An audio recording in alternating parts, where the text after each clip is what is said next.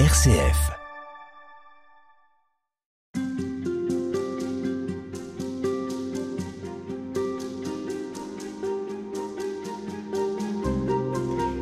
Apprenez à bien faire, préoccupez-vous du droit des gens, tirez d'affaire l'opprimé, rendez justice à l'orphelin, défendez la cause de la veuve. Ces mots sont tirés du livre du prophète Ésaïe dans l'Ancien Testament, et dans le Nouveau Testament, il est également sans cesse question de justice, de la défense et du soin des opprimés. Le Christ aussi en a parlé, mais il a surtout incarné la justice et la compassion.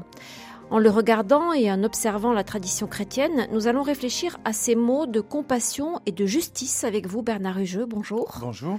Vous êtes missionnaire d'Afrique, Père Blanc. Vous êtes théologien et anthropologue et depuis une dizaine d'années, vous vivez à Bukavu, en RDC. Et vous êtes chargé là-bas de la formation permanente des religieux et des religieuses pour le continent africain. Mhm. Il faut préciser également que vous consacrez beaucoup de votre temps à l'accueil, à l'accompagnement et à la réintégration des survivantes des conflits dans l'Est de la RDC, des femmes qui euh, souvent ont été enlevées, violées et parfois même mutilées par des bandes armées. Autant dire que la question de la justice et de la compassion sont au cœur de vos préoccupations euh, quotidiennes, Bernard Hugeux. Mais j'aimerais qu'on commence par euh, poser un peu le cadre. Pour vous, les mots justice et injustice, qu'est-ce qu'ils recouvrent? Comment ils résonnent pour vous? Moi, quand j'entends justice, j'entends ce qui doit être donné à chaque personne afin qu'elle puisse vivre dans la dignité, donc le respect des droits et des devoirs de chacun. C'est ce qui nous est dit dans la Bible, autant que dans la Déclaration des droits humains, compte tenu qu'en fait cette déclaration est beaucoup influencée par euh, la tradition judéo-chrétienne. Mais la difficulté est que l'histoire de l'humanité nous montre qu'elle n'a jamais été complètement appliquée, parce qu'on n'a jamais reconnu pleinement l'égalité entre les humains, que ce soit pour des raisons d'ethnocentrisme et de racisme, d'élitisme, de lutte des classes, de rejet du, genre de l'autre.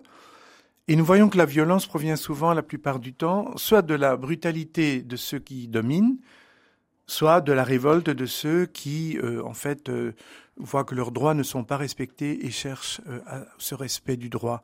Et dans ce domaine, je dirais que on ne voit pas suffisamment qu'il y a ce qu'on appelle des injustices structurelles. Il n'y a pas simplement des injustices qui sont commises par des individus vis-à-vis d'autres individus. Il y a des sociétés, il y a des cultures qui, Qui sont organisées de telle façon que tout le monde n'a pas, en tout cas d'un point de vue chrétien, et je dirais d'un point de vue des droits humains, n'a pas une reconnaissance suffisante et n'a pas sa place. La justice, ça n'est pas forcément l'égalité? L'égalité de droit, oui, mais l'égalité de chance, il ne faut pas rêver.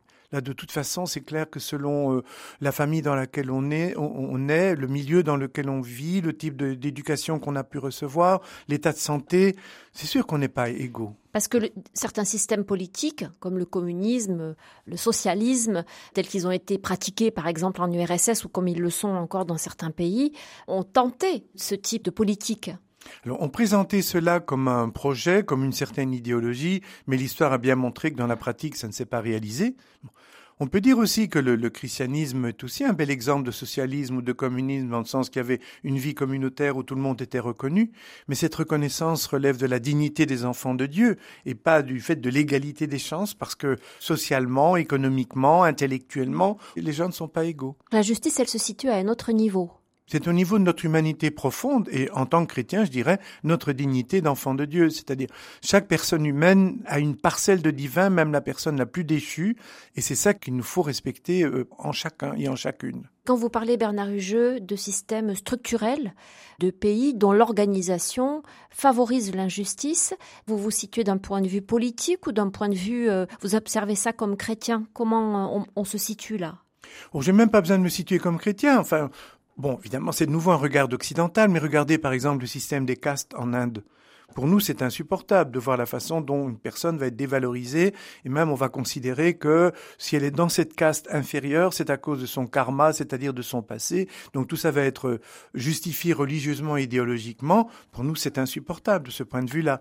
Alors d'un autre côté, il y a le point de vue chrétien, qui est peut-être le fait qu'on mettra l'accent sur euh, la dignité du plus fragile et de la priorité du plus fragile. Quand le pape parle des périphéries, etc., c'est à cela que nous sommes appelés, c'est-à-dire de nous poser d'abord la question quelle est la personne qui a le plus besoin de nous aujourd'hui? Certains pourraient vous dire, mais est-ce que ça n'est pas nivelé par le bas? Niveler par le bas, non, je dirais que c'est plutôt rejoindre dans les profondeurs, nous faire nous rejoindre tous dans notre source. Nous sommes tous nés de l'amour de Dieu. Je crois profondément que dans le fond, nous ne naissons pas simplement de la rencontre par hasard de cellules, mais qu'il y a aussi quelque part un acte créateur, une volonté de Dieu là-dedans, et que donc chacun est infiniment digne de respect euh, pour toute sa vie.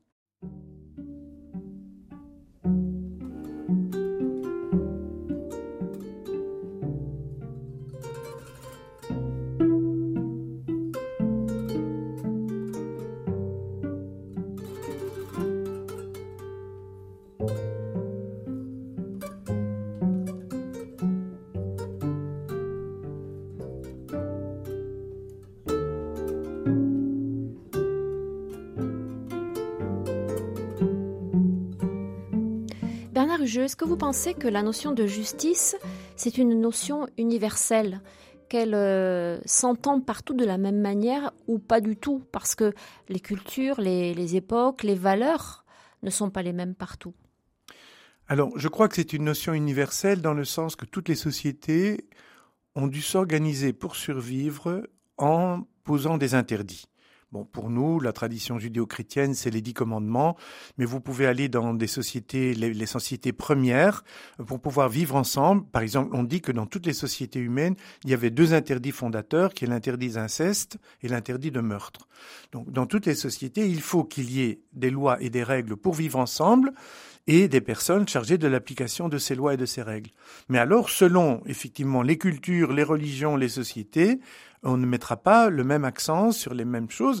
Il suffit de voir dans combien de sociétés, je dirais même encore en Occident, le fait que la femme est systématiquement dévalorisée ou en tout cas présentée comme inférieure à l'homme, c'est quelque chose d'assez général, aussi bien dans les cultures que dans les religions d'ailleurs, parce que dans presque toutes les religions, la femme aussi est, disons, subordonnée à l'homme. Et là, c'est quand même une question pour une justice telle qu'on la concevons aujourd'hui certaines sociétés valorisent beaucoup, qu'on pourrait appeler la loi du plus fort, ou en tout cas euh, le mérite. Euh, on a une chance qui passe, on sait la saisir, en faire profit, et puis le reste euh, n'a pas tellement d'importance finalement. Alors il y a toujours le risque d'un élitisme justement ces personnes-là qui alors montent progressivement les gradins et arrivent au pouvoir. Et alors la question est de savoir est-ce que cette supériorité qu'ils ont sur le plan d'un charisme, de capacité, etc., ils les mettent au service d'autres personnes, parce qu'on peut croire qu'il y a des personnes qui sont plus douées que d'autres dans certaines activités. On a besoin de leaders, on a besoin de scientifiques, on a besoin de chercheurs, de philosophes.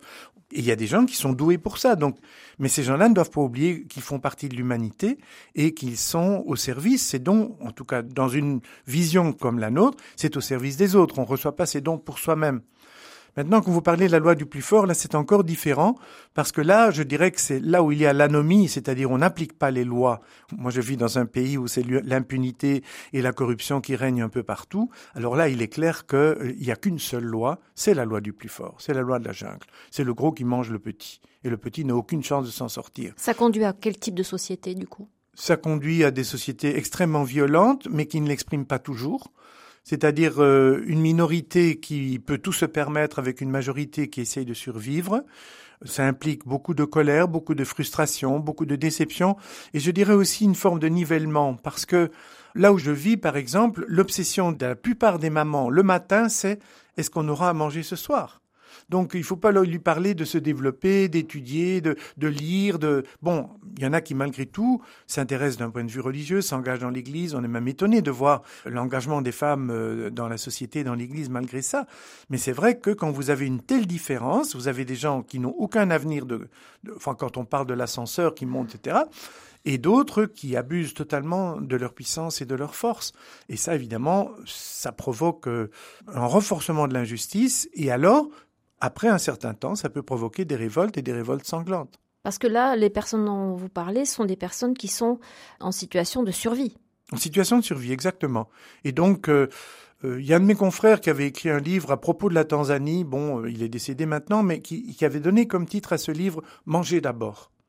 Alors quand je sors euh, le matin et que je vois le, long du trottoir euh, plusieurs dizaines de femmes, une avec de la farine, l'autre avec des, chaussures à vendre, l'autre avec euh, des mangues, etc., et que je sais pertinemment que pour la plupart de ces femmes, l'obsession c'est de pouvoir payer l'école aux enfants et puis d'avoir à manger le soir.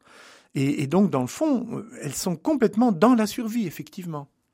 Ce que vous évoquez là, ça réveille une espèce de colère en vous Ça, ça suscite de la colère? Oui, euh, une, indignation, une colère. Euh, et oui, ce sentiment profond d'injustice, de mépris des personnes. Euh, oui, exactement. C'est de la colère, oui, à certains moments. Vous pensez que c'est quelque chose qui vous habite de toute façon, que vous soyez en RDC ou que vous soyez à Toulouse, où vous avez enseigné la théologie, ou bien quand même ça a pris une dimension une intensité particulière là-bas?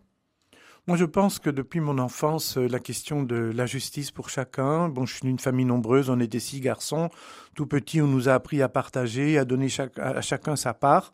Et donc, quand je me retrouve dans une situation où euh, on refuse sa part à quelqu'un, même quand j'étais petit, quand j'étais scout, euh, c'était des choses qui me mobilisaient. Et c'est pour ça que je suis devenu, je suis devenu missionnaire. Donc, je crois que c'est pas parce que je suis en Afrique que j'ai ce sursaut quand je vois qu'on méprise la dignité de quelqu'un. On est tous concernés par cette question? Alors là, on est tous concernés, absolument. Euh, il y a cette petite, euh, ce, petit texte qui dit euh, si tu n'es pas un élément de la solution, tu es un élément du problème. Donc il suffit pas de simplement dire je ne fais de mal à personne. Si je ne participe pas à la solution par rapport à l'injustice, je renforce l'injustice existante. On vous retrouve demain pour poursuivre. Merci. Merci.